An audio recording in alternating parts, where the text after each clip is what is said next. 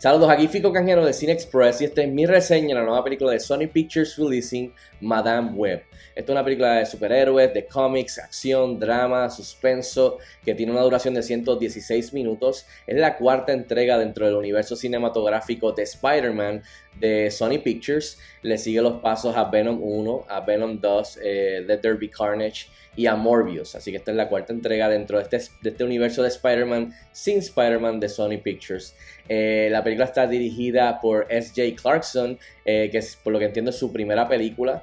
Eh, su ópera prima, pero ha trabajado mucho en televisión eh, y en streaming en series como Jessica Jones, The Defenders, Succession, entre otras. Y la película está protagonizada, por supuesto, por Dakota Johnson, Sidney Sweeney, tenemos a Isabella Merced, tenemos a Celeste O'Connor, tenemos a Tahar Rahim eh, y tenemos a Adam Scott, entre otros. En cuestión de la historia, por lo que me recuerdo, está ambientada en el 2003 y sigue a Cassandra Webb, a esta paramédico en Manhattan, que luego de un accidente pues eh, adquiere, desarrolla estas habilidades psíquicas que le dejan ver este, eventos en el futuro eh, y se, encuentra en esta situación en donde debe de proteger y salvar la vida de tres jóvenes eh, y sus futuros también de las manos del villano Ezekiel, Ezekiel Sims. Voy rápido al grano, ¿qué tal está Madame Web? Sí, eh, no hay mucho que decir. En, eh, o sea, la película está bien floja, está, está, mal, está malita, la película está mala. Eh, lamentablemente mis expectativas estaban, no eran altas, no eran medianas y con todo eso se fue por debajo de ellas. Eh, para mí es, un, es aburrida, un desastre en, muchos departamentos. es, un, es, un, enorme cringe fest, o sea, bien cringy. Uh, cómica cuando no está tratando de ser cómica y no debe de ser cómica. Um, eh, nada, o sea, eh, honestamente de las peores películas que he visto de superhéroes y cómics, por lo menos yo, que he tenido la oportunidad de ver en mi vida. Y hace años que no veía una película así de, malita en cuestión de este género. Y es una de esas películas que te recuerda que cuando lo haces mal, eh, lo, lo, como puede tocar el fondo, o sea, del género. Eh, que pues hasta pues lo puede poner en peligro y pues le da un mal nombre al género de superhéroes y cómics. Eh, lamentablemente. El lado negativo de cosas que quizás no funcionaron para mí o que pudieran haber sido mejor son muchas cosas. La película entera básicamente. Así que voy a mencionar algunas por lo menos. Voy a comenzar porque la película, como dije, lamentablemente no te agarra. Es bien aburrida. Eh, o sea, y cuando hay acción, el cual casi no hay nada, yo creo que la mayoría lo han visto en los trailers y en los avances, eh, cuando llega la acción rápidamente se acaba, eh, se habla mucho, eh, mucha exposición, mucho brinca y brinca, pero realmente no hay acción, es aburrida, no entretiene tan, ¿sabes? realmente no hay de dónde uno agarrarse como espectador. Eh, y la acción cuando llega ya es el tercer acto en el clímax, que el cual literalmente está lleno de fuegos artificiales, de visuales bastante pobres en cuestión de CGI y una edición definitivamente hiperactiva que uno pues no puede apreciar mucho lo que está pasando ya que es de noche eh, eh, cerca de un puente en, en, Nueva York. Así que lamentablemente no hay mucho donde agarrarse en cuestión de la acción, de ser entretenida, de ser divertida, de, Lamentablemente para mí estuvo bien aburrida. Esta película realmente debió ser esta película de estas tres muchachas, ya cuando son Spider-Woman, tienen sus diferentes poderes y habilidades, son liderados por Madame Web. Eh, y vimos un poquito de eso en los trailers y en los avances, en lo que dije, pero realmente that's it. Realmente no llegamos a ese punto, no vemos de eso solamente algunos flashes.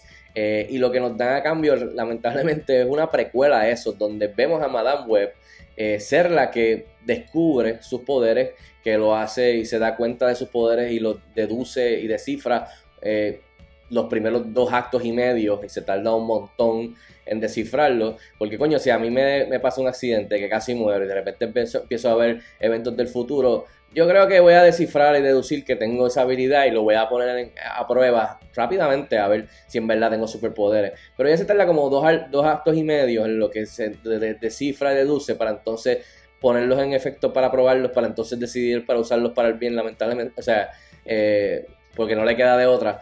Y, lo que vemos es básicamente ella babysitting a estas tres chicas que no tienen ningún poder ni tienen ninguna habilidad. Y las, ven, las vemos a ellas corriendo y gritando y peleando entre ellas y ella pues babysitting them.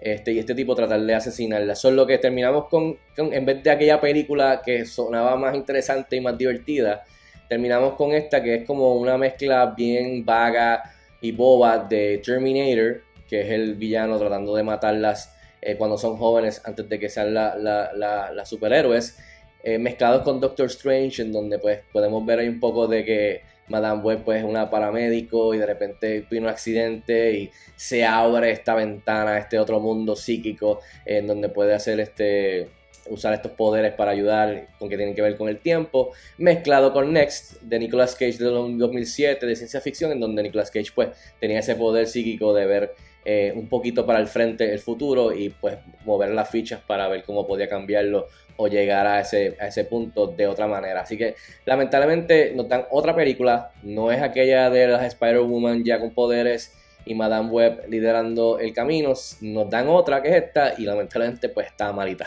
En adición a esto pues lamentablemente el libreto, el diálogo, el delivery de ese diálogo, las ideas que presenta la película en cuestión de la historia, los arcos que realmente son no existentes en la película, mucha exposición, donde se repiten pasos y se repiten beats en cuestión de la exposición. Todo esto me parece sumamente vago, sumamente trillado dentro y bien cliché dentro del género de superhéroes y cómics. Eh, está situada en el 2003 y sirve como, se siente como una película de los 2000, pero lamentablemente una mala.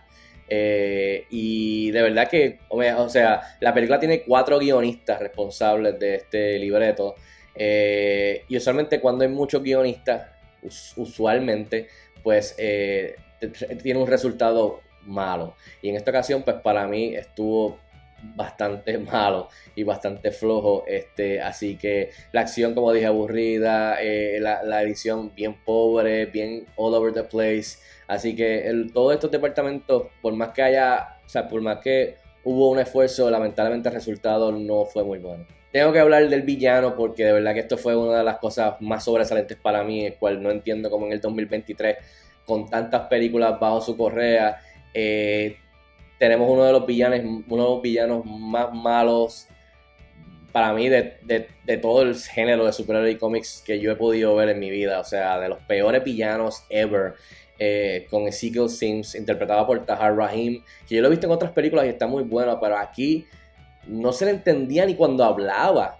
Y el tono de voz en su delivery y el diálogo, que además de que el diálogo está fatal, eh, o sea, está horrible, eh, en su delivery lo empeora aún más, o sea, no se le entiende el inglés. y es la verdad, o sea, yo tenía que esforzarme en, ver qué decía él y no se entendía. Y entonces, eh, eh, además de eso, o sea, su, villano es simplemente, sí, su, motivación es simple, cool, lo entiendo, bien Terminator, bien frío, bien robótico. Pero hay otras cosas que no hacen sentido de por qué él quería una, una araña de las Amazonas si no hace nada, o sea, no, no, se, no se explica bien, no, no hay más de eso, simplemente se quedó guindando. Un villano que anda siempre vestido en trajes de lujo, pero descalzo alrededor del el apartamento y las calles de Nueva York y en el subway descalzo. No entiendo. Eh, hay, muchas cosas y, algo que también que tiene que ver con el villano, el cual no soporté, el cual no entiendo como, como una película con un presupuesto de casi más de 80 millones, por lo que entiendo. Problemas de edición, pero problemas de EDR, problemas de diálogo y de sonido, en donde la, tú veías al personaje hablando y, lo que, y el sonido no, no estaba en sync, no cuadraba con los labios del villano. Que eso empeora aún más el villano, o sea, es bien sloppy, bien vago. Y, eso es como que, ¿cómo es posible que esto pase hoy o sea, todavía? ¿Quién, ¿Quién aprueba esto?